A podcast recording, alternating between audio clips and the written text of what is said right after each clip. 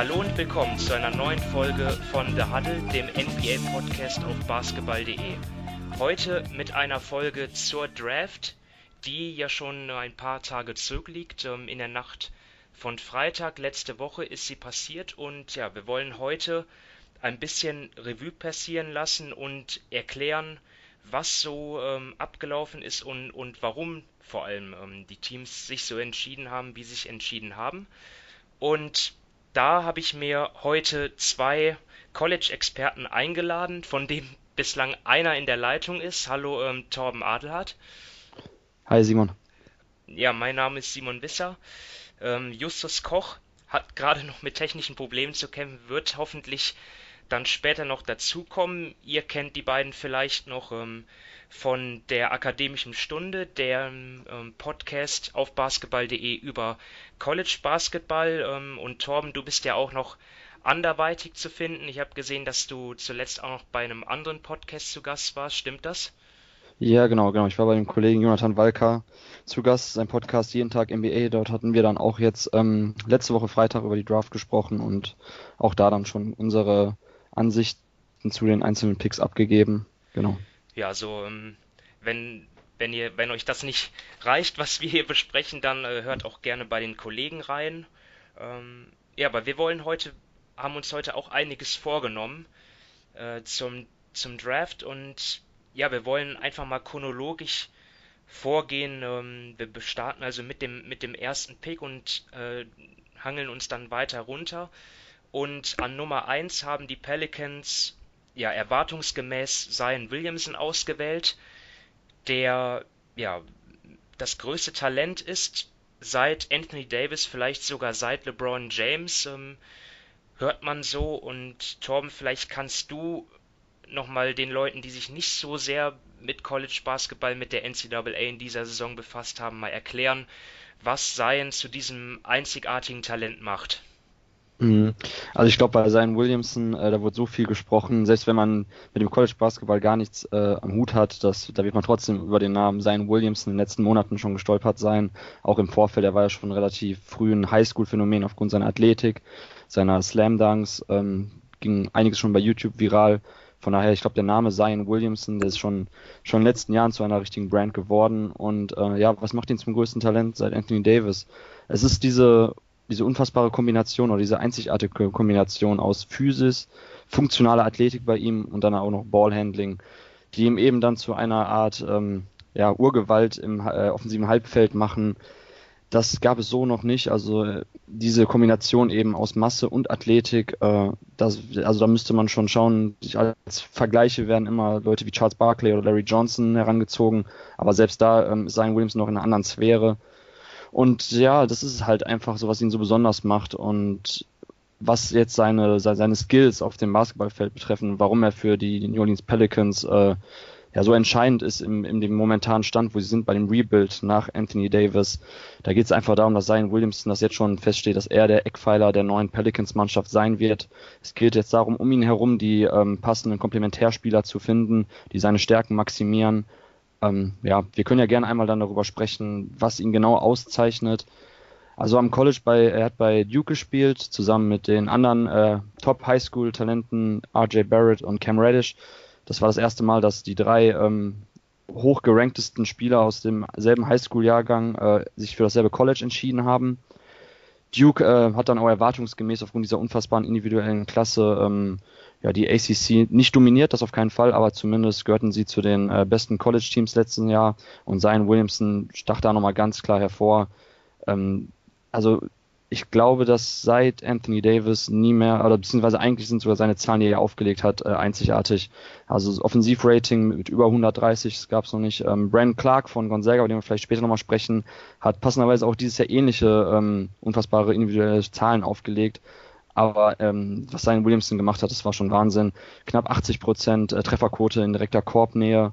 Ähm, er war eigentlich nicht zu stoppen, auch nicht durch, durch Double Teams und ja, diese, die, diese unfassbare, äh, ja, ich will fast schon sagen, Kugel, die dann vom Perimeter äh, Schwung genommen hat und dann per Dribble Drive den Korb attackiert hat oder auch im Post-Up.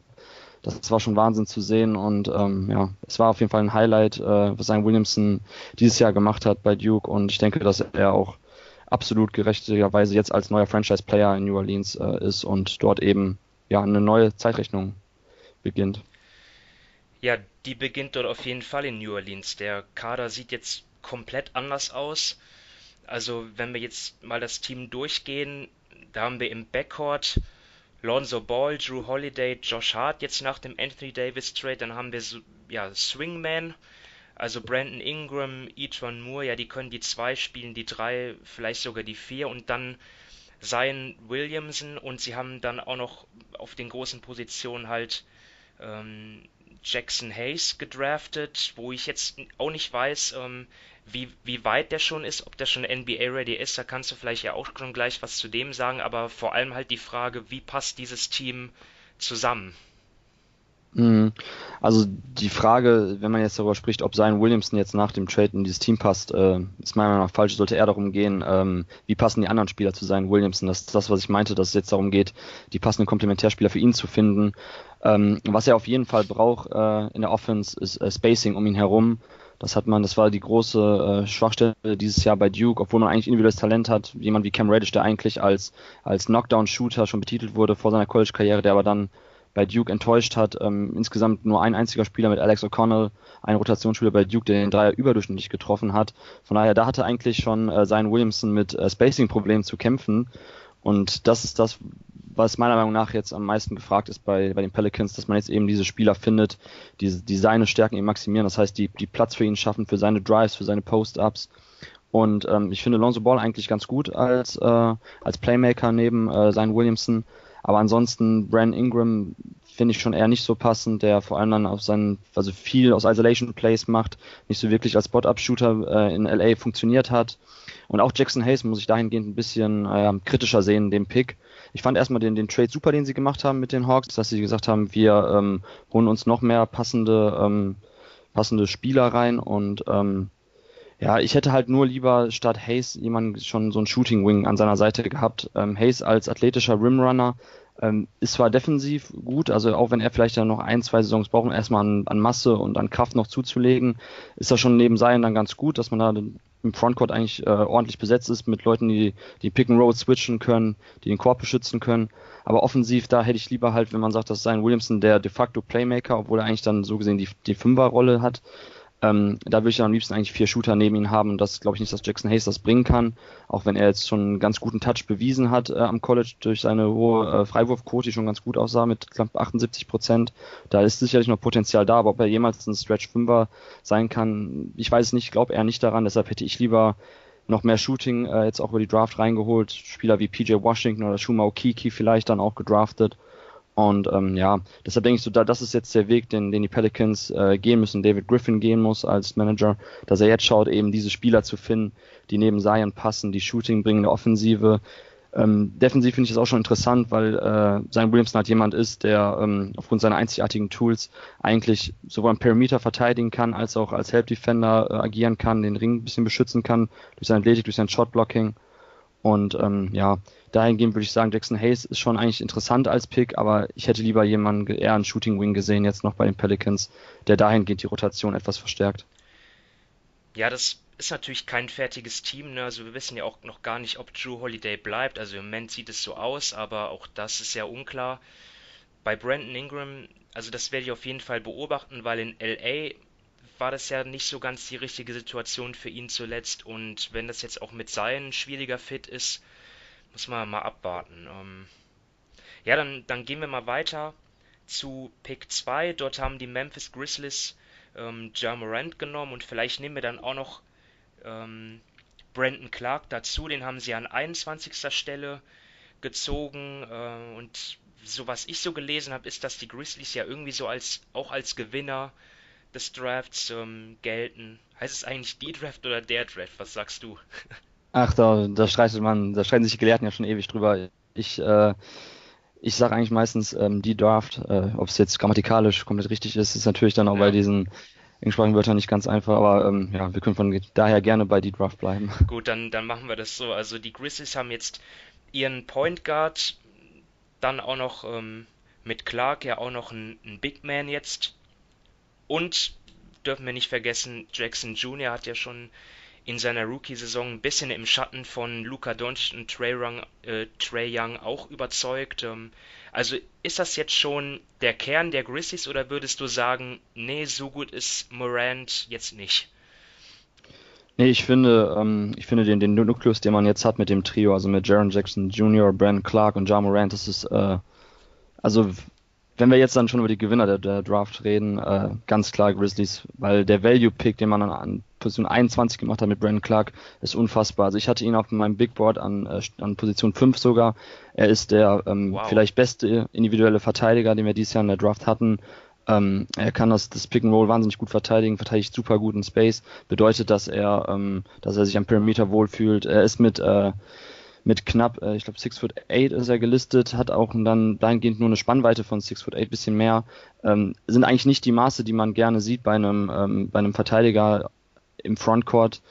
Aber was er einfach so, also wodurch er es wettmacht, ist einfach diese funktionale Athletik, die er hat. Er ist einer der sprunggewaltigsten Spieler. Ähm, klar, jetzt, wenn über Athletik gesprochen wird, dann sein Williamson ist das Nonplusultra dahingehend, aber Brandon Clark steht da nicht viel nach und äh, dahingehend finde ich es einfach Wahnsinn, was man jetzt für einen, für, für einen Kern gerade im Frontcourt hat mit Jaron Jackson Jr., der ja ebenfalls eigentlich hervorragend in die moderne NBA passt als Verteidiger, weil er eben sowohl den Ring beschützen kann mit seiner Länge, als halt auch am Perimeter nicht ständig attackiert werden kann in Pick and Rolls. Ähm, das also dahingehend würde ich sagen absoluter, äh, absolute grandiose Draft der äh, der Grizzlies, dass sie Clark da noch bekommen haben. Ähm, es war ein Geschenk. Ich hätte auch nicht gedacht, dass Clark so tief noch rutscht. Er ist einer der ältesten ähm, Draftees in diesem Jahr. Er ist schon jetzt 23. Das hat vielleicht viele Teams abgestreckt, genauso wie eben die von mir gerade angesprochene ähm, ja, fehlende Länge für einen Big Man. Der Wurf ist auch nicht wirklich da. Er hat ähm, bei Gonzaga vorletztes Jahr ausgesetzt. Er ist nämlich äh, von äh, San Jose ähm, transferiert dahin. Nach NCAA-Regularien musste er ein Jahr aussetzen. Und in diesem Jahr, in diesem Redshirt hier, hat er seinen Wurf quasi komplett von von, von null wieder äh, angefangen zu modellieren. Er war vorher ein absoluter Non-Shooter. Jetzt bei Gonzaga hat er natürlich mit einer wahnsinnig kleinen Sample Size, ich glaube irgendwie nur äh, 13 oder 16 Dreier, irgendwie so um den Dreh, hat immerhin vier getroffen. Also es ist auch noch nicht äh, abgemachte Sache, ob er nicht vielleicht irgendwann mal den, ähm, zumindest den, äh, den Dreier aus der Ecke trifft. Dann wird er zumindest auch noch ein bisschen Spacing liefern, aber Stand jetzt ist er auch schon ein wahnsinnig guter Pick-and-Roll-Spieler, der, ähm, der einen guten Touch hat in Korbnähe und da, wenn man natürlich jetzt sagt, dass äh, Jaron Jackson Jr. auch als Stretch Bigman eben Spacing liefert, der den Dreier trifft, ähm, das ist total super. Und mit John Rand hat man dann eben den Playmaker der Zukunft äh, gezogen. Ich habe eine hohe Erwartungshaltung an ihn. Ähm, er hat sich jetzt von seinem Freshman zu seinem Sophomore Year bei ähm, Murray State äh, schon wahnsinnig krass äh, gesteigert, was so sein, seine, ähm, seine Fähigkeiten als äh, Schützen anbelangt. Er hat jetzt auch dann eben ein Pull-up-Spiel, was ja als ähm, moderner äh, Point Guard in der NBA total gefragt ist, um eben das Pick and Roll noch anderweitig bestrafen zu können, damit die Gegner nicht ständig nur unter dem Block hergehen. Und von daher finde ich, ist das, äh, hat er jetzt mit Clark und mit Jan Jackson Jr. zwei grandiose Pick and Roll Partner an seiner Seite und das ist ein Trio, ähm, was meiner Meinung nach die Zukunft in Memphis bestimmen sollte. Ja, so wie man so. Justus, bist du da? Ich habe es geschafft, ja, endlich. Hi. Hallo, hallo. Ja, wir sind ähm, gerade bei Memphis gewesen, ähm, haben gerade die Grizzlies durchgegangen und sind zu dem Schluss gekommen, dass sie ja eigentlich sehr gut aufgestellt sind. Jetzt nach dem Trade von Conley und Gasol jetzt ja auch im Neuanfang und wollen dann mal nach New York gehen. Das ist ja auch, da weiß man ja noch gar nicht, wie es weitergeht. Sie haben ja viel in Bewegung gesetzt, um jetzt ähm, Cap Space zu schaffen, um dort die Stars zu jagen.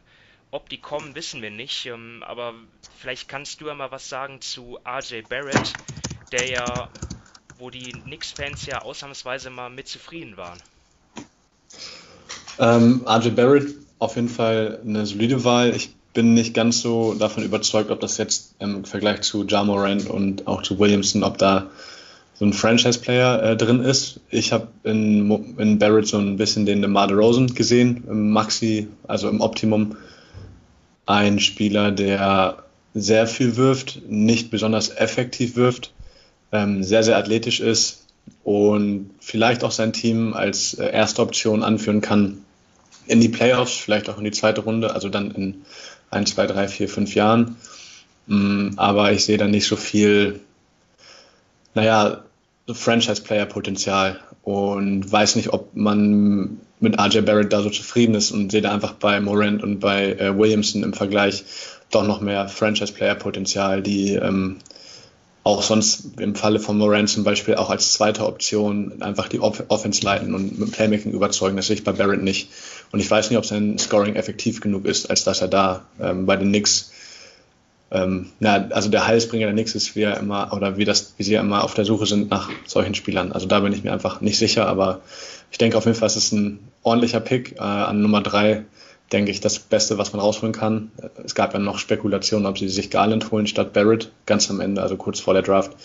Ähm, aber ich denke schon, dass Barrett da der vernünftige Pick ist und auf jeden Fall ein ordentlicher Spieler wird. Also ich bin gespannt. Ich meine, der ist auch noch 19,5, ähm, hat einen sehr guten Ruf als Arbeiter, als ehrgeiziger Spieler. Ähm, ja, natürlich super, super athletisch. Ja, das sind so meine Einschätzungen zu Barrett. Ähm, ja, was ich noch wissen wollte zu Barrett, und zwar, er hat ja auch gemeinsam mit Zion gespielt. Ähm, also ich, ich habe das ja gar nicht gesehen. Ähm, wirklich viele Top Prospects bei Duke. Kann es sein, dass wir da vielleicht noch gar nicht alles von RJ Barrett gesehen haben, Torben? Ähm, ja, bei RJ Barrett muss man sagen, er hatte, obwohl ganz klar war, dass Zion Williamson der wesentlich talentiertere Spieler ist, äh, mehr Spielanteile als Williamson. Also okay. Coach K hat ihn ganz klar als erste Option installiert in der Offensive und wie Justus gerade schon richtig äh, gesagt hat, ähm, hat er mit Effizienzproblemen zu kämpfen. Also als erste Option fand ich ihn wirklich, er hat eine gute College-Saison gespielt, ähm, aber man hat schon gesehen, da, dass er noch echt Schwierigkeiten hat, als äh, erste Abschlussoption zu agieren, weil er einfach ähm, ja, oftmals sich in Isolations ver verheddert und dann den Abschluss auch erzwingt und sein, seine, seine Entscheidungsfindung in der Offensive fand ich da wirklich äh, kritisch zu beugen und das ist das Problem oder das größte Problem, was ich dann auch habe mit RJ Barrett. Ich bin mir nicht sicher, ob er wirklich in der NBA eine erste Offensivoption sein kann oder ob er doch nicht eher als zweite oder dritte Option geeignet ist. Und da muss man aber auch sagen, hat er mir, wenn er dann eben auch mal abseits des Balles agiert hat bei Duke, nicht gefallen. Also da war er dann, also als Spot-Up-Shooter hat er nicht besonders gut getroffen, muss man sagen. Er hat sich auch nicht wirklich gut bewegt auf Ball. Und ähm, ja, in den einen oder anderen Fällen muss er sich dann eben noch deutlich steigern. Entweder, falls er die erste Option sein soll bei den Knicks, dann muss er ganz klar noch seine, ähm, ja, seine Entscheidungsfindung eben in Pick-and-Roll-Situationen, wann ziehe ich zum Korb, wann passe ich den Ball weiter, also noch viel mehr irgendwie in so einen, in dem Flow der Offensive integrieren und weniger erzwingen.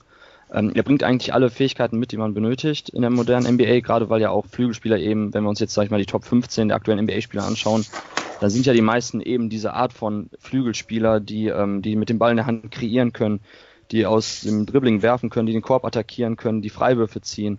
Und in vielen von diesen Bereichen hat RJ Barrett noch äh, Steigerungspotenzial. Und das ist dann die Frage, ob er das in, in New York wirklich realisieren kann. Da bin ich mir auch nicht so sicher.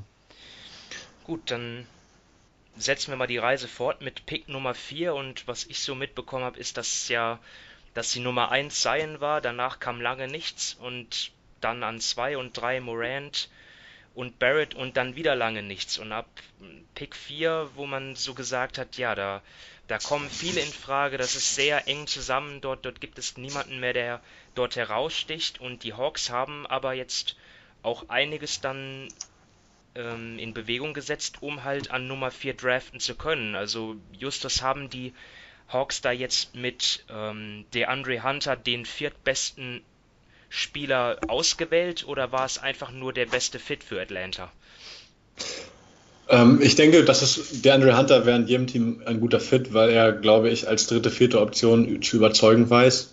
Ähm, ist ein klassischer 3D-Spieler, ziemlich athletisch. Ähm, dazu noch, also was natürlich seiner Defense hilft, ähm, hat den Dreier in der College-Saison gut getroffen und ist sehr effektiv, sag ich mal, als vierte Option in der Offense. Also er ist keiner, der mit dem Ball kreiert aus dem Isolation raus, aber er weiß, wie man ähm, im Flow der Offense, wie er sich einbindet, ähm, hat mit Cuts überzeugt, ist dann gegen das Closeout gut penetriert ähm, und ist halt in der Defensive total vielseitig. Also in der College-Saison hat er echt alles von 1 bis 4 verteidigt, hat auch in der letzten Saison bei Virginia gefehlt, wo sie dann ja im, als Number One Seed rausgeflogen sind. Und die Saison hat er dann mitgespielt und sie sind ähm, Champion geworden, wo er natürlich auch seinen Anteil zu hat, äh, dran, dran hatte.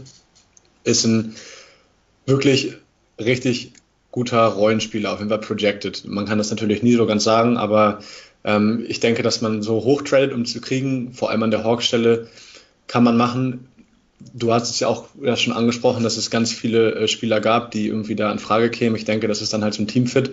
Ähm, ich war eher überzeugt von Darius Garland, aber ähm, der ist natürlich dann in der, bei den Hawks nicht so, sag ich mal, nicht sehr gute Fit gewesen, weil sie ja auch mit, ähm, mit Trey Young da schon einen ähm, guten Spieler haben. Aber ja, ich denke, der Pick geht auf jeden Fall in Ordnung. Ob man dafür jetzt hochtraden muss, ist dann, dann die andere Frage. Vor allem, wenn man noch an 10 Cameron Reddish pickt, der ähnlich ist, aber dazu kommen wir später vielleicht noch. Ja, so mit Garland und, und, und Fit hast du jetzt eigentlich schon eine gute Brücke gebaut. Ähm, ich habe aber trotzdem noch eine Frage zu den Hawks, weil nehmen wir noch Cam Reddish dazu, den sie an Nummer 10 ausgewählt haben. Und jetzt haben sie ja mit Trey Young, ähm, mit Hörter, mit John Collins und halt den beiden neuen ja eigentlich schon vielleicht sogar eine Starting Five zusammen. Gut, man muss sehen, ob John Collins hat ja in der ersten Saison noch mehr auf der 4 gespielt, aber vielleicht im Small Ball schon. Vielleicht könnten die fünf sogar zusammenspielen. Also, ähm, Torben, wie siehst du, passen die da zusammen, die Hawks, die jungen Hawks? Mhm. Mhm. Also, bei der Frage würde ich dann gerne eigentlich anknüpfen direkt dem, was Justus zuletzt sagte, weil ich nämlich ähm, die Andre Hunter schon als Reach sehe an 4 man hat zwar gelesen, dass Travis Schrank, der GM von Atlanta, sich in ihn verliebt hat und ihn unbedingt haben wollte, dass auch der Grund war, warum er so viele Assets abgegeben hat, so die ganzen Picks. Das war schon wirklich eine Menge, um hoch zu traden.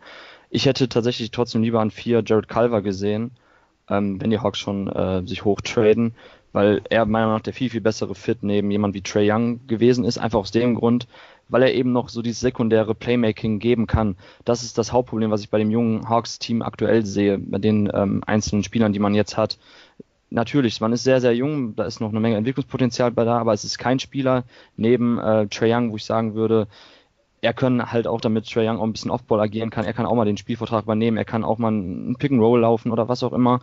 Das sind tatsächlich viel mehr, ja, egal ob das Kevin Herter ist oder ähm, die Andre Hunter, das sind Spieler, die einfach davon abhängig sind, dass jemand für sie kreiert. Und das, da bin ich etwas skeptisch, ob man da den richtigen Weg jetzt eingeschlagen hat, weil das hat man jetzt auch in den Playoffs gesehen. Teams kriegen Probleme, wenn halt eine, ähm, wenn halt die erste Option abgemeldet wird und die anderen Spieler eben nicht dann noch für sich kreieren können. Da hätte ich jetzt lieber einen sekundären Playmaker gesehen. Das kann Jared Culver auf jeden Fall. Das hätte ich den Fit eigentlich super gefunden neben ähm, neben Trae Young oder auch neben John Collins und Kevin Herter, den aktuellen Kern. Hm, ich kann mit DeAndre Hunter an und für sich leben. Das ist, wie Justus ja schon richtig äh, charakterisiert hat, ein 3D-Spieler mit begrenztem Upside, aber dafür weiß man auch ganz genau, was man kriegt. Er kann verschiedene Positionen verteidigen. Ähm, man kann ihn auf den besten äh, Spieler des Gegners ansetzen. Das ist schon in Ordnung. Von daher ähm, finde ich den Kern interessant. Ich hätte nur tatsächlich lieber, äh, wesentlich lieber Calver noch gesehen für die Hawks. Deshalb muss ich an dieser Stelle dann den Pick kritisieren. Aber darf ich da eingrätschen? Und also dann ist, glaube ich, die Frage, inwiefern die Hawks jetzt zum Beispiel ähm, Playmaking-Potenzial bei Hörter sehen oder auch bei Bambray. Also ich finde einfach, dass sie jetzt eine totale Masse an äh, Wingspielern haben, die passabel verteidigen und in der Offense irgendwas gut oder halbwegs gut können. Also Torian Prince, die Andre Bambry, äh, Kevin Hörter, jetzt dann noch die beiden Draftpicks dazu. Ich glaube auch, dass da auf jeden Fall noch ein Trade kommen wird und ich habe das Gefühl, dass die Kevin Hörter relativ viel zutrauen in der Offense und auch dann als zweiten Spielgestalter sehen und Bambry hat das ja auch damals ganz gut äh, bei St. Joseph's gemacht an der Uni. Ähm, also ich bin gespannt. Aber ich bin auch nicht so der Calver-Fan. Ich glaube, da unterscheiden wir uns beide, also Tom und ich. Und ja, sehe auf jeden Fall trotzdem Toms Punkt, dass da, ähm, dass der Reach auf jeden Fall hoch ist, dass man dafür Assets abgegeben hat, um jetzt ähm, Hunter zu kriegen. Ja, wir wissen ja auch noch nicht, die Hawks sind ja auch noch nicht fertig, wissen ja gar nicht, was der Plan ist. Ähm, sie können ja zum Beispiel 2020 sehr viel Platz haben, um ähm, unter dem Salary Cap, um Free Agents anzulocken, vielleicht dann auch eine interessante Destination für Veteranen. Ähm, müssen ja nicht alles über die Draft aufbauen. Ja. Aber es ist auf jeden Fall schon mal interessant, dass ihr da so unterschiedliche Ansichten haben, habt zu Hunter und auch zu Culver, den ähm, ich gar nicht so ausführlich besprechen wollte, aber vielleicht dann auch mal kurz zu ihm. Dann, Torben, du findest ihn besser, also Minnesota dann für dich auch ein Gewinner, oder? Absolut, absolut, ja. Also ich hatte ähm, Calvin meinem Big Board, das ich vor der Draft gestellt hatte, äh, an Position 3, also hinter Morant.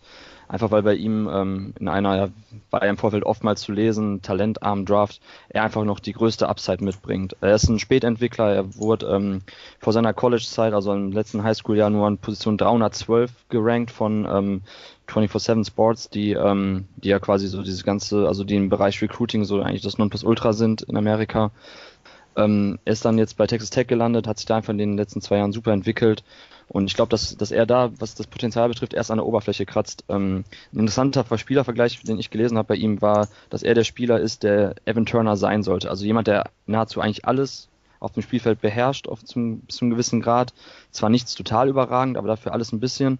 Und wenn er eben sich dann in einzelnen Bereichen noch weiterentwickelt, ich habe vor allem eben gerade schon das Playmaking angesprochen, da sehe ich noch viel Potenzial, dass er eben dann halt auch neben jemand anders agieren kann. Offball, er ist ein super Cutter, er ist einfach intelligent und wenn er da noch halt weitere Elemente im Pick and Roll, dann Side Pick and Rolls laufen kann und einfach da eben noch Unterstützung bringt, ähm, dann glaube ich, dass er jemand ist, der als äh, zweite, dritte Option super äh, funktioniert in einem richtig, richtig guten Playoff-Team. Also dass er jemand sein kann, der eben der zweite oder drittbeste Spieler auch bei einem Championship-Team in fünf, sechs, sieben, acht Jahren sein kann. Das ist natürlich keine abgemachte Sache, aber da sehe ich das Potenzial auf jeden Fall. Und aus diesem Grund hätte ich ihn halt höher gepickt und dass die äh, Timberwolves das jetzt dann gemacht haben, muss man einerseits die Suns für kritisieren. Vielleicht können wir dazu auch noch, wenn wir später über Cameron Johnson sprechen. Ja, Den Pick fand ich wirklich ähm, bemerkenswert. Ja, ja, den fand ich sehr bemerkenswert und äh, für den Timberwolves, da kann man eigentlich nur gratulieren. Neben Carl Anthony Towns, der bereits zu so dieser Fixstern in der Offensive ist, um den alles herum aufgebaut ist, dass man jetzt noch jemanden wie Calver, der halt in der Defensive auch variabel ist, verschiedene Positionen verteidigen kann und eben dazu noch Entlastung und Offensive bringt als Ballhändler.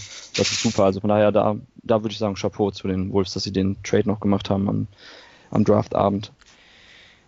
Gut, dann schauen wir mal, weil davon auch die, schon die Rede war, nach Cleveland. Die haben Darius Garland genommen und paaren ihn jetzt im Backcourt mit Colin Sexton. Also zwei Point Guards, auch zwei Spieler, die, die eher klein sind. Ihr habt gehört, sie nehmen sich da so ein bisschen die Portland Timber, äh, die, die Portland Trailblazers als Beispiel, obwohl die beiden natürlich noch weit weg sind von ähm, Damian Lillard und CJ McCollum. Aber äh, Justus, äh, hast, hast du verstanden, was die Caps dort ähm, machen, oder gemacht haben? Ähm, ich glaube, das haben die Cavs selber nicht ganz verstanden. Also ich sehe den, ich sehe, also das vorweg fand ich es interessant, was für eine Entwicklung Colin Sexton in der Saison genommen hat äh, oder gezeigt hat in der letzten Saison, dass er ja echt Startschwierigkeiten hatte. Ich weiß noch, dass ich ihn vor der Saison als ähm, so klammheimlichen Rookie of the Year Kandidaten angesehen hatte, natürlich um ein bisschen auch zu provozieren, aber ähm, er ist natürlich schon ein gewisser anderer Spielertyp als Calver, äh, als Garland, aber was, glaube ich, ähnlich ist, dass sie, wie du sagst, dass die beide relativ klein sind ähm, und beide nicht unbedingt die effizientesten Spielertypen in, der Offense noch sind auf jeden Fall. Also die brauchen auf jeden Fall noch viel Zeit. Ich weiß nicht genau, wie das mit dem Zusammenspiel funktionieren kann, weil auch Garland sehr, sehr ähm, stark ist im Pick and Roll. Mm, und inwiefern er sich da reduzieren möchte als Spot-Up-Shooter oder als, ich sag mal, wie ein JJ Reddick-artiger Spieler, der viel um Blöcke rumläuft, für den äh, Sets gelaufen werden, ähm, dass er quasi als Catch-and-Shooter äh, fungiert. Ähm, da sehe ich einfach äh, die Frage, wie das mit den Egos auch klappt bei den beiden. Ähm, Saxon war überraschend positiv gestimmt ob der Nachricht. Ich weiß jetzt auch nicht, inwiefern er da im Voraus gebrieft wurde dass ihm da ähm, gar nicht vorgesetzt wird und wer sich dann äh, verhalten sollte. Aber ja, ich bin gespannt auf jeden Fall, wie das klappt, wie gut beide als Spot-Up-Shooter äh, agieren können in der neuen Saison und ähm, wie das dann auch mit den Egos hinhaut. Und defensiv ist das natürlich ein großes Problem. Ähm, Saxon ist natürlich schon sehr, ein sehr athletischer Point Guard. Da sehe ich noch mehr defensive Upside als bei Garland, aber ähm, bei Garland ähm, ja, ich meine, CJ McCollum hat auch ein paar Jahre gebraucht, um irgendwie so ein bisschen sich reinzubeißen in der Defense, hat jetzt in den Playoffs auf jeden Fall passable Defense gespielt, aber ähm, die werden auf jeden Fall noch viel Lehrgeld zahlen, wenn die beiden wirklich im Backcourt starten lassen. Ja, ein interessanter Punkt sind natürlich auch aus europäischer Sicht die internationalen Spieler. Dort haben wir, ich klammer jetzt einfach mal RJ Barrett aus, aber dort wurde zum Beispiel Rui Hachimura von den Wizards gedraftet an Nummer 9, also Japaner, der aber am College gespielt hat in Gonzaga. Dann haben wir Nickel Alexander Walker von den Pelicans gedraftet an Nummer 17. Kanadier, ähm, hat am College äh, in Virginia gespielt oder Virginia Tech.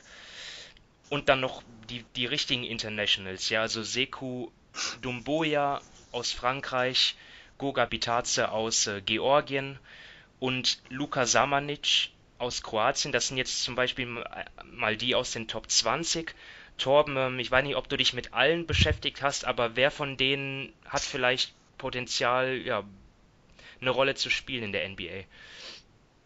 Hm, also von wem ich äh, aus NBA-Perspektive relativ wenig halte, ist tatsächlich Rui Hashimura. Ähm, er war am College bei den, ähm, bei den Bulldogs aus Gonzaga, zwar als äh, ja, der letzten Saison als Starspieler gesetzt, ähm, war da auch sehr effektiv, hat eine gute Saison gespielt, aber was sein NBA-Potenzial betrifft, ähm, das sehe ich ziemlich kritisch, weil er einfach, glaube ich, nicht mehr in die moderne NBA reinpasst mit seinem Spiel. Er hat äh, er hat wahnsinnig viel aus der Midrange agiert, ähm, jetzt am College und äh, auch da war der Wurf nicht sonderlich konstant. Er hat viel, also er ist ein guter Driver, also mit dem Ball in der Hand kann er auf jeden Fall eine Defensive attackieren vom Perimeter aus, aber da kam er auch primär über, ähm, über seine Physis, über seine Kraft am College, hat er gegen schwächere Kontrahenten hauptsächlich gespielt, weil die, äh, weil die Gonzaga Bulldogs ja mit der, ähm, mit der West Coast Conference ja in einer ja, eher Midrange, also man kann tatsächlich sagen Mid-Major Conference spielen gegen schwächere Konkurrenz und ähm, da hat er natürlich dann brilliert aufgrund seiner sehr, sehr ähm, starken körperlichen Voraussetzungen und das sehe ich kritisch, dass sich das eins zu eins in die NBA äh, so transformieren lässt.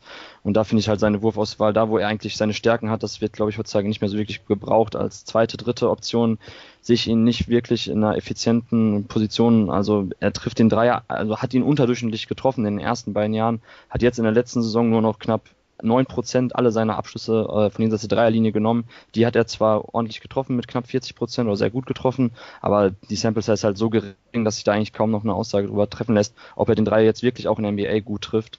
Und falls das nicht der Fall sein sollte, dann, ähm, ja, dann glaube ich nicht, dass er lange in der NBA bleiben wird. Also da bin ich tatsächlich eher auf der Seite von den ganzen Skeptikern. Davon hat Roy Hashimura ja eine Menge, weil die meisten hatten ihn tatsächlich eher am Ende der ersten Runde eingeschätzt.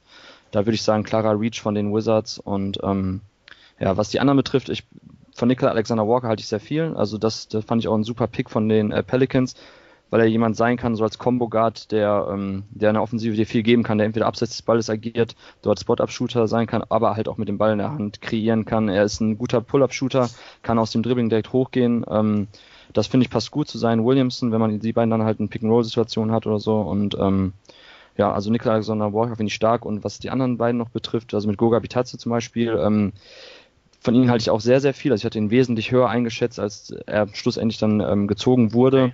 Ich finde, er, also ich finde, er passt super in die moderne NBA.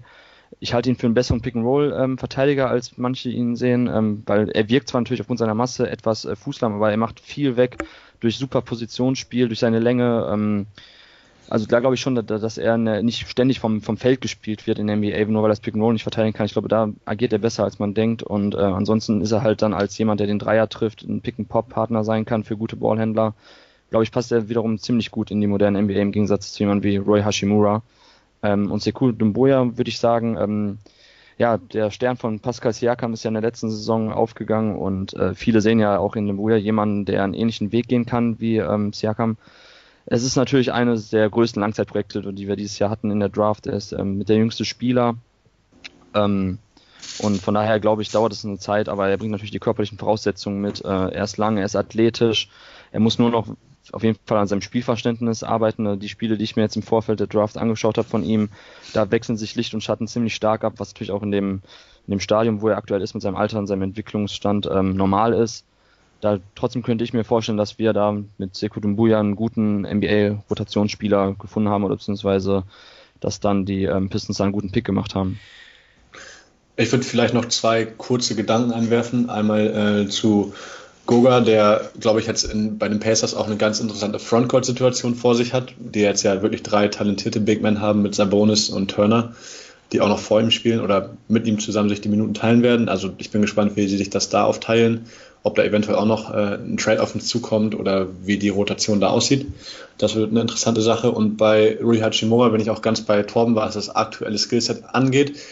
Ich bin aber gespannt, wie er ähm, dann in der NBA nach, in ein, zwei, drei Jahren aussieht. Also ich glaube auch, dass er in der Rookie-Saison ein bisschen enttäuschen wird, aber ich kann mir vorstellen, dass er ähm, in drei, vier Jahren vielleicht nochmal einen Schritt nach vorne macht, weil er, glaube ich, sehr, sehr coachable ist. Also man hört nur Gutes von ihm, ähm, von seinem Umfeld dass er sehr hart arbeitet und auch sehr gewillt ist, sag ich mal, die Anweisung vom Coach umzusetzen. Und wenn er da, glaube ich, ein gutes Coaching-Team um sich herum hat, ähm, Torben hat es ja auch angesprochen, dass er wirklich körperliche Voraussetzungen hat und auch körperlich dominieren konnte am College, dass sich da eventuell äh, so in drei, vier Jahren oder sowas, wenn er dann wirklich arbeitet, konsequent einen Wurf entwickelt und ähm, sich das Sprichwort Schuster bleibt bei deinen Leisten so ein bisschen ähm, einverleibt, dass er da doch nochmal äh, vielleicht später kommt. Also jetzt nicht direkt in der nächsten Saison und auch nicht vielleicht in der Sophomore-Saison, sondern dann, weiß ich nicht, in Jahr drei oder Jahr vier.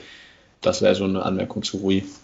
Ja, so interessant, was er so sagt. Also vor allem, Torben, du bist ja sehr kritisch bei Rui und ich meine, das würde ja auch irgendwie in das Bild passen, was die Wizards so abgeben. Ja, da weiß man ja auch gar nicht im Moment, wer trifft da eigentlich die Entscheidung. Es ist mhm. verbrieft, ähm, dass sie Masai Ujiri wollen, also den Kaderarchitekten des NBA Champions. Ob der kommt, ähm, keine Ahnung, würde ich jetzt eher nicht machen an seiner Stelle, aber ich glaube, er kommt auch von da und die bieten ihm auch eine Menge Geld, also von der weiß ich nicht, wird man abwarten. Und dann gab es da diese Vorstellung von Rui, von diesem Front Office Mitarbeiter, wo er dann so Rui beschrieben hat und dann, dann nochmal gesagt hat, ja, er trifft ja auch den Reihe, Dreier, oder? Du triffst doch den Dreier, oder? Das war, ich weiß nicht, ob ihr das Video auch gesehen habt, da habe ich mich so gefragt, oh Mann. Ähm, nee, da habe ich das nicht gesehen gehabt. Ähm, gut, dann zu den anderen kann ich jetzt nicht so viel sagen. Ähm, ich habe einen Podcast gehört von Zach Lowe, da war dann ähm, Jonathan Givoni zu Gast und er meinte dann, dass, dass er überrascht war von den Spurs, die da Luka Samanic genommen haben, dass der eigentlich gar nicht so hoch im Kurs stand bei den europäischen ähm, Scouts. Und bei mir ist es immer so und bei vielen anderen, also um jetzt mal einen meiner Lieblingstwitterer zu ähm, zitieren, also die Spurs könnten eine Hyäne im Serengeti Nationalpark draften und man würde immer noch denken, dass der 20 und 10 auflegt. Aber diesmal mhm. anscheinend die Spurs ziemlich, ja so, einen umstrittenen Mann gedraftet. Wird man abwarten. Ähm, ja, was, was, was geht's, was gibt's sonst noch? Ja, Phoenix auf jeden Fall. Also wir müssen zu Phoenix kommen die an Nummer 11, um, an Nummer 11 ja, ähm, Cameron Johnson genommen haben und ich habe mir vorm, vor der Draft ein paar Mock-Drafts angesehen und ja, habe dann gesehen, also dass die, dass die Suns den ja eigentlich sogar mit ihrem zweiten Pick an Nummer 24 noch hätten kriegen können. Also, ja, hat mich von daher ein bisschen gewundert, auch wenn ich den Spieler nicht kenne. Justus, ähm, kannst du da irgendwas zur Verteidigung der Suns vorbringen oder ist auch bei dir Unverständnis angesagt? Also Verteidigung, er ist äh, 6 foot 9, also 2 Meter 9 ungefähr und wirft gut Dreier. Ja, das ist die Verteidigung, die ich zu ihm anbringen kann. Er hat äh, Probleme mit seiner Hüfte. Er wäre, also das war, glaube ich, Rui war schon der erste, okay, das war ziemlich hoch gedraftet und ich glaube bei Cam Johnson, dass sie den dann an 11 picken, das war dann der absolute, okay, jetzt geht's los mit dem Reachen. Ähm, ja, also ich weiß nicht, was die Suns sich dabei gedacht haben, ähm, Cam Johnson Nummer 11 zu ziehen. Äh, auch sein Mitspieler ähm, Kobe White war sehr verwunderlich, der gerade in der Press Conference war. Und dann wurde ihm mitgeteilt, dass sein Teammate an Nummer 11 gedraftet wurde. Da hat er auch eine sehr lustige äh, Reaktion gebracht. Ja, aber war sehr überrascht. Ich, er war sehr überrascht. Äh, auf jeden Fall empfehlenswert, das Video, nur sich das mal anzugucken. Ich kann zu der Suns-Verteidigung nicht viel ähm, beitragen, muss ich ehrlich sagen. Außer, dass er halt einfach groß ist und gut werfen kann. Maximale Upside vielleicht Rashad Lewis, der natürlich trotzdem noch ein bisschen äh, versierter war als Offensivspieler, Offensivspieler. Aber ja, auf jeden Fall ein kleiner Head-Scratcher auf jeden Fall. Gehst du da mit, Torben? Also ja. Johnson zu hoch? Ja, ja, total. Also damit hat auch gar keiner gerechnet. Äh, Cameron Johnson war ja nicht mal ähm, in der Halle. Also er, er war nicht eingeladen zu diesen, in diesem Green Room, wo ja dann die Top Prospects alle eingeladen werden. Andere kommen ja trotzdem noch, alle setzen sich dann auf die Tribüne und wenn sie dann gezogen werden, können sie auch noch ähm, auch noch runterkommen. Äh, er war nicht mal da. Also ich glaube, er hat selber nicht damit gerechnet. Es gab gar keine Anzeichen im Vorfeld, dass er so früh gezogen wird. Ähm, ja, Phoenix scheint, also zumindest äh, ist das so die, die, die, die Warte, aus der ich jetzt aktuell herauskomme. Sie sehen ihn den besten Schützen der Draft, was ein valider Punkt ist, aber es entspricht trotzdem nicht seinem eigentlichen Marktwert zu dem Zeitpunkt, ihn dann schon an elf zu ziehen. Man war scheinbar unzufrieden mit den Leuten, die noch an sechs an Bord waren. Ich habe ja schon gesagt, Jared Culver wäre für mich ein super Fit gewesen, genauso wie Brandon Clark. Der ja auch total gefallen ist. Brent Clark wäre der ideale Frontcourt-Partner zu, ähm, zu DeAndre Ayton gewesen. Ähm, also dann hätte man vielleicht sich noch weiter runter traden können, wenn man schon unzufrieden war mit dem sechsten, aber dann an elf Cameron Johnson zu ziehen, einen, einen reinen Shooter, der in der Verteidigung ja vielleicht höchstens zwei Positionen verteidigen kann, aber eigentlich ist er nicht wirklich kräftig genug, um, um gegen richtige Vierer noch zu spielen. Also eher dann so Zweier, Dreier, andere Shooter und ähm, also ich sehe ihn, ich sehe ihn immer auch kein Starterpotenzial. Er ist dann ein reiner Dreier-Spezialist, der dir ein bisschen Defense geben kann, aber ähm, nee, dem auch da ähnlich wie bei Hashimura, das, das muss man kritisieren, weil irgendwie alles, was man vorher gemacht hat, so, so diese Assets, Ansammlungen und wenn man schon den sechsten Pick hat, glaube ich schon, dass man da hätte noch mehr rausmachen können, als man im Endeffekt jetzt gemacht hat und ähm, ja, von daher absoluter Reach und da kann ich auch wirklich nicht zu, zur Verteidigung sagen, gerade weil man eigentlich noch andere passende Spieler gehabt hätte. Ähm, ja, keine Ahnung, ich weiß auch nicht, warum sie das gemacht haben. Kobe White war ja auch noch verfügbar, der, glaube ich, sich auch ganz gut mit ähm, Devin Booker ergänzt hätte, der auch äh, bei UNC überzeugt hat, in Anführungszeichen, als ähm, Spot-Up-Shooter, das konnte er ganz gut. Ähm, mhm. Auch den drei aus dem Spot-Up-Treffen hätte Devin Booker hier und da mal ein bisschen die Last als Playmaker abnehmen können. Der war an sieben, also quasi ein später. Ähm, falls sie mit Jared Culver unzufrieden waren, der doch ähm, auch einige Fragezeichen hinter sich, also mit sich bringt. Ähm, wobei auch Culver da ein passender Pick gewesen wäre für die Suns. Also ja, das war echt ein ganz, ganz komischer Move von den Suns. Also ja. Ja, ist schon interessant, wie bitter das für Phoenix gelaufen ist. Also sie hatten ja mit die höchste Chance auf den ersten Pick, 50% Chance auf Top 4 Pick und fallen dann an Position 6. Ich meine, damit bin ich ja eigentlich cool. Also wer einen miesen Job macht, der hat dann auch da nicht noch Glück verdient. Ähm, außerdem hatten sie ja 2018 den ersten Pick.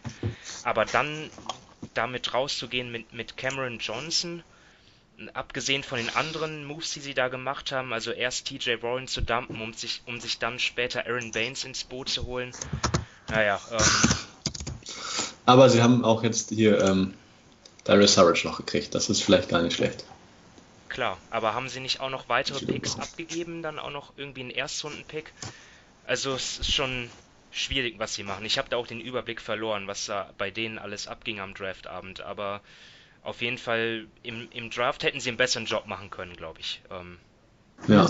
Sie haben ja auch TJ Warren mit einem Pick garniert, um ihn wegzukriegen. Also das hätte ich auch, auch nicht erwartet, dass TJ Warren also, scheinbar schon ein negatives Spieler. S.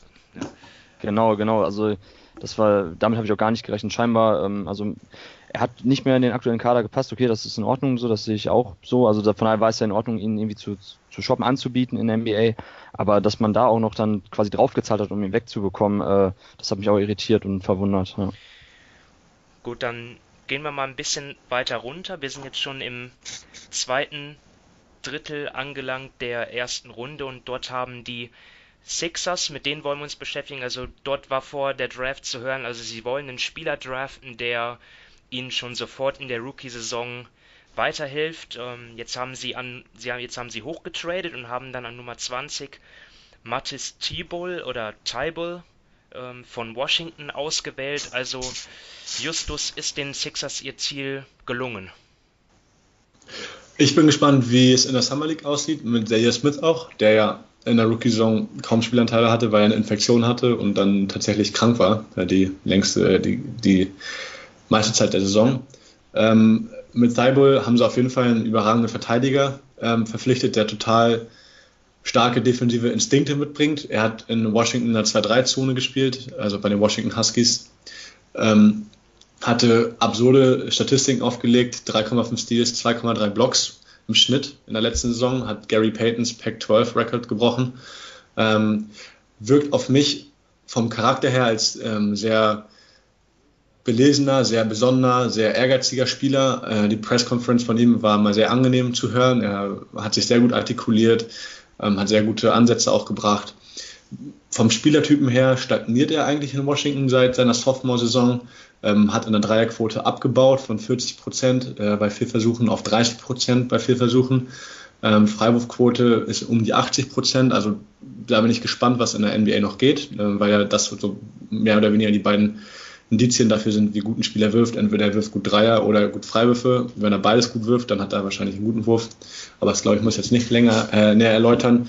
Also die Frage ist halt, inwiefern er ähm, gegenüber Thea Smith da mal, stärker ist und inwiefern auch am Mann verteidigen kann, weil in der Zone ja auch relativ viel über Reads läuft von der Weak Side oder einer Rotation, dass er da viele äh, Pässe auch abfangen konnte. Ähm, aber ja, auf jeden Fall ein sehr, sehr äh, starker Verteidiger. Er galt als bester Verteidiger in der Draft. Äh, wenn er jetzt in, bei den Sixers noch äh, an seinem Wurf arbeiten kann und die Freiwürfe eher der Indiz sind für den guten Wurf und er seine Dreierquote nach oben schrauben kann, dann auf jeden Fall ein Spieler, der sofort helfen kann.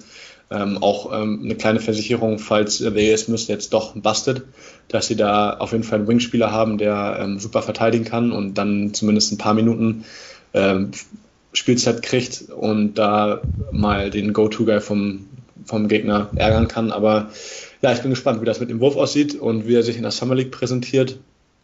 Ja, das ist so meine Einschätzung zu, zu Matisse Thibault, den ich auf jeden Fall vom Charakter her als Sixers-Fan ganz gut mag bislang, äh, sehr positiv angetan war von seiner, ähm, von seiner Pressekonferenz und ja, ich bin gespannt, wie es bei ihm weitergeht in der NBA. Aber auf jeden Fall als Senior natürlich einen erfahrenen Spieler gedraftet, der defensiv jetzt schon Akzente setzen kann, wie ich auf jeden Fall ja, annehmen werde. Ja, so sind wir mal gespannt. Also Wurf ist ja Verteidigung schön und gut, aber der Dreier ist auch wichtig in Philly. Ne? Spacing ist ja immer ein Thema bei einem Team, das um Ben Simmons und Joel Embiid aufgebaut ist. Ähm ja, dann würde ich noch gerne mit euch ein Thema besprechen, und zwar die Warriors. Die äh, sind ja sehr gebeutelt. Clay Thompson wird die Saison zum Großteil auf jeden Fall verpassen. Kevin Durant, ob er jetzt zurückkommt oder nicht, ist auf jeden Fall raus nächste Saison. Und die Warriors haben ein Problem, was die Tiefe des Kaders betrifft. Und das ist ja nur verständlich, wenn du vier Stars hast. Mit äh, DeMarcus Cousins sogar ein Fünfter, den kann man auch noch damit reinnehmen. Jetzt haben sie Jordan Poole genommen. Ähm, dann, und dann noch die Kollegen Eric Pöschel ähm, und wen habe ich jetzt noch vergessen? Äh, Smilagic. Genau, Smilagic. Oh, ähm, ja. ja, kann es einer der von denen jetzt äh, auf Anhieb in die Rotation schaffen, ähm, Torben, oder sind das alles Projekte? Ähm, ja, John Poole war ich tatsächlich auch überrascht, dass er schon an dieser Position gezogen wird. Ähm, ist, ein, ist ein sehr guter Shooter, hat jetzt bei, ähm, bei Michigan Wolverines unter John Beeline letztes Jahr gespielt, ähm, Beeline setzt ja in der Offensive auf, äh, auf clevere Spieler, die sich richtig, äh, die, die, die richtigen Cuts laufen, die, die richtige Pässe spielen, die sich in der Flow der Offensive be bewegen, also viel Read and React. Und von daher glaube ich schon, dass er dann auch zu Steve Kerr passt, zu jemandem, der ähnliche äh, Präferenzen hat, was, was die Offensive betrifft. Da glaube ich, kann er Shooting liefern, was ja wichtig ist ähm, für das aktuelle Spurs, äh, für das aktuelle Warriors-Team dann nächstes Jahr, wenn dann eben die Verletzungen dafür sorgen, gerade vor allem von Clay Thompson, dass dort eben ja, andere Spieler in diese Fußstapfen treten, diese Rolle annehmen. Interessant finde ich noch Eric, Eric Pascal, den du angesprochen hast, ähm, bei vier Jahre jetzt bei Villanova, beziehungsweise drei Jahre bei Villanova. Das erste Jahr verbrachte er bei Fordham, er dann transferierte. Er ist, ähm, ja, selbst bei den Villanova Wildcats war er die letzten Jahre eigentlich immer ein, ein Spieler, der ähm, als dritte Option, vierte Option eher die Rotation verstärkt hat, der nie wirklich so der der große Anführer war. In der letzten Saison ist dann sein Usage Rate noch ein bisschen gestiegen auf knapp 25 Prozent. Davor die Jahre 16,9, 18,3. Also sieht man schon, dass er tatsächlich jetzt keiner war, der, ähm, der die erste Option bei dem Team war und dort eben dann orientiert hat. Er kann von allem ein bisschen was bringen. Das finde ich eigentlich jetzt dann für die Warriors interessant. Ähm, er trifft den Dreier, zieht eigentlich ganz gut Frei, äh, Freiwürfe und ähm, ja, bringt gute, gute, gute körperliche Voraussetzungen mit, um einfach auch da wieder ne, bei dieser, dieser Switch-lastigen Defensive da sein Mann zu stehen bei den Warriors. Also den Pick mag ich eigentlich, ähm, dass man auch dann jetzt noch jemanden geholt hat, äh, wo man jetzt weniger auf die Upside gegangen ist, sondern stattdessen jemand, der eigentlich ähm, gute Rotationsminuten dir geben kann, ohne da großartig noch die Hoffnung zu haben, dass er viel mehr sein kann. Ähm, ja, von daher, da mag ich die beiden Picks. Zu Smagalic kann ich leider auch nichts sagen, da ich ja bei den Internationals mit, ähm, mit Ausnahme von Demboya und Pitazzi nicht viel gesehen habe. Aber zumindest die beiden fand ich jetzt erstmal waren, waren gute, vernünftige Picks. Ja, Smilagic, meine ich, habe ich gelesen, kommt ja auch aus dem Warriors-Programm, also den, den Santa Cruz Warriors. Vielleicht haben sie es deswegen gemacht, weil sie den Spieler kennen und an den glauben, ähm, wird man sehen. Ja, und dann würde ich gern, bevor wir, bevor ich noch eher zu den allgemeineren Fragen komme, soll, man, soll natürlich noch Bol Bol ähm, besprochen werden. Ja, also Justus, ähm, da, da denke ich jetzt mal an dich. Du hast ja auch ähm, einen Artikel geschrieben vor der Draft, wo du ja auch ihn genauer vorgestellt hast und ja, so, wie kannst du dir erklären, dass, dass er so tief gefallen ist? An 44. Also, das ist echt krass. Also, ich weiß halt nicht, was man ähm, in der zweiten Runde oder auch, sag ich mal, ab dem 25. Pick kriegen möchte oder was für, was man sich von den Spielern verspricht. Ähm, ich glaube, keiner von den Spielern, die ähm, nach 20 gepickt wurden, haben eine höhere Upside als Bowl Bowl. Und vor allem die ähm, gestandenen Teams, die irgendwie die Möglichkeiten auch haben, so einen Spieler ganz geduldig entwickeln, äh, zu entwickeln.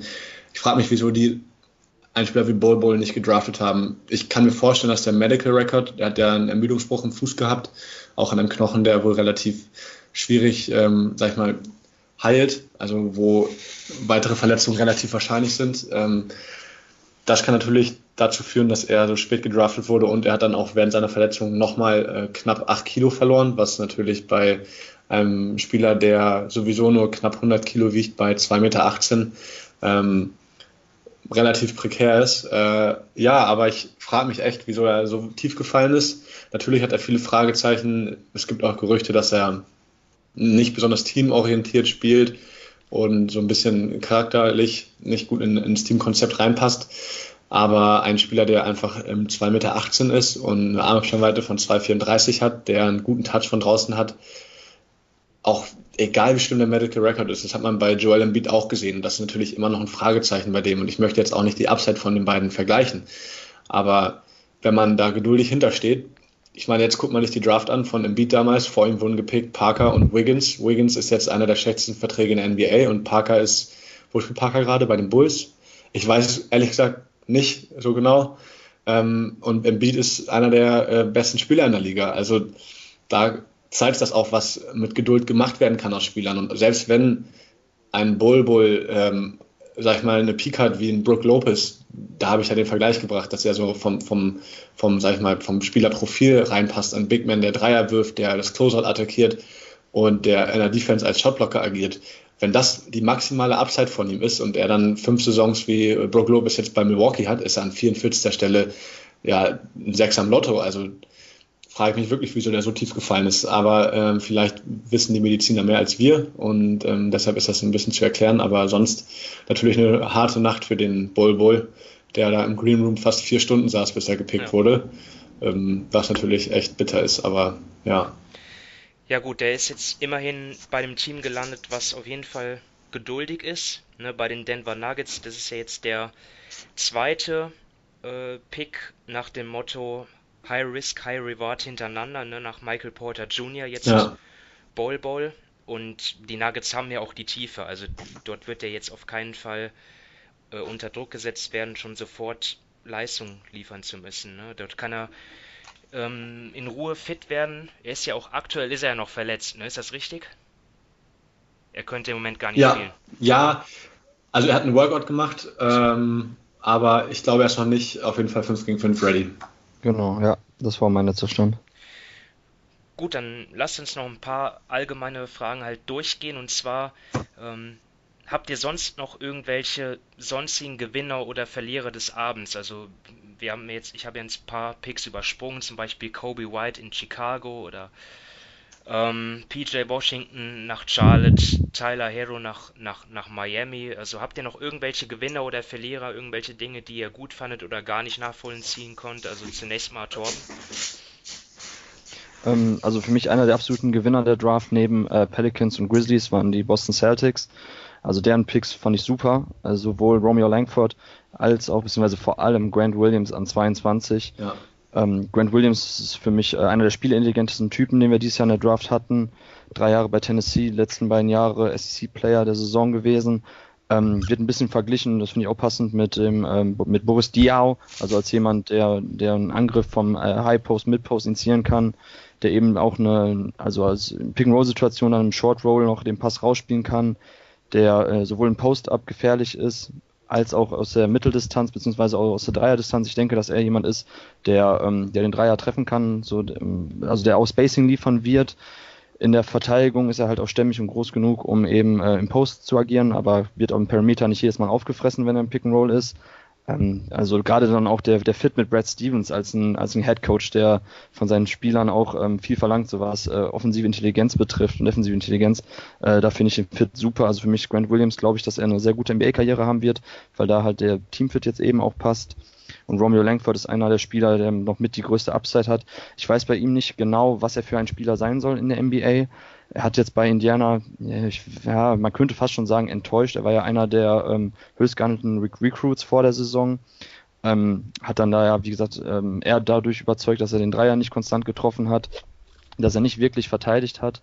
Äh, aber eigentlich bringt er alle, alle Voraussetzungen mit, um moderner NBA-Flügelspieler zu sein. Er kommt super zum Korb, zieht Fouls. Also wenn er da noch mehr an den Dreier arbeiten kann, den konstant trifft, dann glaube ich, hat man da auch noch einen super Scorer für den Flügel bekommen. Von daher für mich die Celtics auf jeden Fall auch noch ein Gewinner. Dann würde ich noch Orlando nennen, weil ich finde mit Chuma Okiki an Position 16 einen der vielversprechenden 3D-Flügelspieler, Stretch Forwards bekommen. Ähm, fand ich gut, dass sie ihn da gezogen haben. Setzen da wieder auf, wieder auf, auf Länge und Shooting für den Flügel. Davon kann man ja in der NBA aktuell nicht genug haben. Ähm, ja, das sind für mich dann noch zwei Teams, die ich auf jeden Fall nennen würde. Charlotte Hornets finde ich auch gut mit PJ Washington. Das ist ein Spieler, den ich mag. Für mich ein klares Top-10-Talent dieses Jahr gewesen. Von daher, ja, auch da würde ich sagen, ähm, eine gute Draft. Also ich wollte noch zu Romeo Langford hinzufügen. Du hast gesagt, er hat in drei nicht gut getroffen. Er hatte wohl auch dann Anfang der Saison eine Verletzung am Daumen gehabt, an der Wurfhand, was natürlich damit zusammenhängen kann, dass er ähm, jetzt über die Saison, wenn man dann mit Verletzungen in der Hand spielt, ähm, erstmal seinem Draftstock nicht gut tut und gleichzeitig, ähm, ja, wenn an der Wurfhand der, äh, der, Daumen kaputt ist, dann ist das natürlich mit der Dreierquote auch schwierig. Ähm, ich bin gespannt, wie das dann aussieht, wenn er wieder voll ausgeheilt ist, weil er, glaube ich, auch nicht ohne Grund als Top 10 Pick oder Top 5 Pick sogar gehandelt wurde. Ähm, ja, ich wollte auch tatsächlich ähm, PJ Washington nennen und die Charlotte Hornets. Als Gewinner. Vielleicht noch kurz dazu, als Gewinner, genau. Vielleicht noch dazu, weil ähm, ich einfach im PJ Washington so einen kleinen Paul Millsap sehe, das habe ich auch im Artikel geschrieben. Ähnliche Körpermaße, auch äh, wahnsinnig lange Arme, ähm, was ja auch Paul Millsap auszeichnet. Beide ordentlich athletisch und Arbeitstiere, sehr physische Spieler und beide auch mit einem akzeptablen Wurf, der jetzt nicht äh, super, super heftig von draußen ist, also nicht die übertriebensten Scharfschützen sind, aber die man auf jeden Fall nicht freistehen lassen sollte. Und deshalb bin ich gespannt, was PJ Washington ähm, ja, wird in der NBA. Ich habe auch geschrieben in meinem Artikel, dass er vielleicht mal ein oder zwei All-Star-Nominierungen abgreifen kann, wenn sich alles gut entwickelt. Das hängt natürlich auch damit zusammen, wie er im Teamkonzept unterkommt, wie er bei seinem Team Spielzeit kriegt, wie er gefördert wird. Aber ja, ähm, die auf jeden Fall als Gewinner und sonst denke ich, haben die Grizzlies alles richtig gemacht. Ich glaube, das müssen wir nicht nochmal näher erläutern und die Pelicans. Und ich schwinge einfach mal direkt rüber zu den Verlierern. Da sehen wir natürlich die Cavs, nicht nur wegen Darius Garland und dem zweifelhaften Fit, sondern auch, ich weiß nicht, ob ihr das mitbekommen habt, dass sie ja den äh, Kevin Porter Jr. sich noch am Ende der ersten Runde geholt haben und dafür vier Second-Round-Picks abgegeben haben und 5 Millionen Dollar bezahlt haben, dass sie den Pick äh, kriegen können. Also da ist auch die Frage, wie gut Kevin Porter Jr. wirklich ist. Äh, ISO-Player mit einem fragwürdigen Charakter, der nicht gut Dreier getroffen hat und relativ ineffektiv scored. Und wenn man sich dann auch die Cavs anguckt, vom Kader her, J.R. Smith haben sie im Kader, Colin Sexton, Darius Garland, alles balldominante Spieler, die, oder J.R. Smith jetzt mittlerweile nicht mehr, aber alles irgendwie, ja, interessante Spielertypen, interessante Charaktere. Da bin ich auf jeden Fall gespannt, was da so rauskommt. Also, die hätten auf jeden Fall mehr machen können aus ihren Picks. Und vier Zweitrunden-Picks und 5 Millionen Dollar für Kevin Porter auszugeben, ist natürlich auch eine Ansage. Tatsächlich, wenn ich einhaken kann, äh, ist für mich Kevin Porter einer der Spieler, der vielleicht in fünf Jahren aus dieser Draft noch heraussticht, wo wir dann sagen, alles richtig gemacht, wenn man dafür vier Zweitrunden-Picks abgibt, von dem die Wahrscheinlichkeit relativ hoch ist, dass, äh, dass die Leute nicht mal in der NBA verweilen, einfach weil er mit das größte Potenzial von allen Spielern hat. Das ist natürlich richtig, was Justus gesagt hat, wegen den ähm, charakterlichen Geschichten, da war, gab es da die ein oder anderen Gerüchte, dass er wohl nicht so wirklich teamdienlich ist, auch äh, abseits des Feldes eher dann sich für andere Sachen interessiert, ähm, kann man jetzt aus Deutschland nicht wirklich äh, beurteilen. Wir kennen haben da keine Insights. Ich weiß nicht, aber nur das, was er auf dem Basketballfeld gemacht hat, die, äh, die Ansätze, die er gezeigt hat. Natürlich hatte ein bisschen Probleme, effizient zu, zu, äh, zu schießen, hat den Dreier nicht konstant getroffen, ähm, Freiwürfe auch nicht, wobei ich das eben sehr komisch finde, so diese schwache Freiwurfquote, weil er eigentlich ja gezeigt hat, dass er, ähm, dass er einen guten Wurf hat, so aus dem, aus, aus dem Midrange, aus dem Pull-Up-Game heraus. Und äh, die, die körperlichen Voraussetzungen, also er ist äh, 6 foot 6, so diese Idealgröße für einen modernen NBA-Flügelspieler, Off-Guard. Ähm, ich finde, er ist einer, ja, Boomer Bass, wenn man so will. Deshalb hat sich ja wahrscheinlich auch die meisten Teams dagegen entschieden, ihn jetzt im Ende der Lottery zu ziehen. Für mich aber auf jeden Fall noch jemand, ähm, wo man das Risiko eingehen kann, da er eben vom reinen Talentlevel her zu den äh, Top-Spielern dieses Jahr gehört. Ob er das jemals komplett realisiert, weiß man nicht, aber ähm, ich finde es okay, an dieser Stelle dann das Risiko einzugehen, auch wenn natürlich jetzt vier Zwei-Runden-Picks schon eine Menge ist, aber Kevin Porter ist für mich auf jeden Fall jemand, der das Potenzial hat, noch zu den, zu den besseren Spielern dieser Draft zu gehören, dann in fünf, sechs, sieben Jahren. Ja, also Tom, du musst gleich los, aber eine Frage hätte ich dann doch noch gern an dich. Und zwar, ähm, wir haben jetzt in den, in, den, in, der letzten, in den letzten Jahren viele NBA-Spieler ge gesehen, die außerhalb der Lottery gedraftet worden sind und trotzdem All-Star geworden sind, wie Janis Antetokounmpo, Kawhi mhm. Leonard, mhm. Nikola Jokic, ähm, Draymond Green, Pascal Siakam ist nah dran. Ähm, siehst du bei irgendeinem außerhalb der Top 14 irgendwie Potenzial, das erreichen zu können? All-Star, All-NBA? Mhm, also ich finde, ähm, Nickel Alexander Walker bringt sehr, sehr viel mit, was man eigentlich jetzt halt von einem, von einem, von einem Spieler, der auf der, ähm, auf der Point Guard oder Shooting Guard Position spielt, äh, sehen möchte. Ähm, also, ja, für mich ist das tatsächlich jemand, wo ich glaube, wenn er, ähm, also jetzt bei den Pelicans muss man ja eben schauen, hast du ja am Anfang auch schon gesagt, wie der Kader jetzt dann auch in den nächsten Jahren sich wirklich entwickelt, welche Spieler da bleiben. Aber vom reinen Potenzial her glaube ich schon, dass er jemand sein kann, der auch über die Rolle des, des reinen Starters, also sag ich mal 30 plus Minuten pro Spiel, ähm, sich entwickeln kann. Äh, ja, Brandon Clark ist natürlich eigentlich ähm, in seiner Entwicklung schon relativ eindeutig, wo die Reise bei ihm hingeht, nämlich zu einem ähm, vielleicht tatsächlich auch elitären ähm, Verteidiger mit klaren äh, Begrenzungen, was das offensive Skillset anbelangt, aber da mag ich halt den Fit mit den Grizzlies, würde ihn aber nicht unbedingt jetzt äh, All-Star-Potenzial bescheinigen. Ähm, ja, das ist, von daher wird es eigentlich schwierig. Kevin Porter Jr. habe ich ja schon gesagt, also wenn bei ihm alles zusammenkommt, dann kann er sich tatsächlich zu einem Top-5-Spieler dieser Draft entwickeln und auch in All-Star-Sphären kommen, definitiv.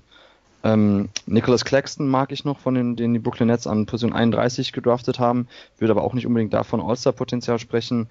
Also dann wird es tatsächlich auch schon schwierig. Ähm, ich ich habe im Vorfeld der Draft, ähm, weil ich eigentlich eher der Ansicht, so dass ich dass ich die Mitte ziemlich mag. Also ich glaube, wir haben da relativ viele Spieler, die äh, gute NBA-Minuten sehen werden, die sich zu brauchbaren Rotationsspieler entwickeln. Aber es gibt sehr, sehr wenig Spieler, die, denen man jetzt im Vorfeld irgendwie All-Star-Potenzial bescheinigen würde. Ähm, von daher kann ich jetzt Stand heute irgendwie keinen so wirklich identifizieren, wo ich sagen würde, dieser äh, Spieler bei dem richtigen Team wird sich zu einem All-Star entwickeln oder hat das Potenzial dazu. Also da sind aktuell noch bei sehr, sehr vielen Spielern eben gewisse, äh, gewisse Skills nicht vorhanden, wo es dann eben auch fraglich ist, ob sie in diesen Bereichen sich so, so weiterentwickeln, dass sie dann eben zu den Top 20, Top 25, Top 30 Spielern der NBA okay. gehören. Tom, ganz mhm. kurz, Tom, was hältst ja. du von Terrence Mann? Terrence Mann habe ich tatsächlich auch äh, in meinem Big Board noch in der ersten Runde gehabt. Ich finde, er passt eigentlich auch ganz gut, aber auch eher da als, ähm, als Rollenspieler.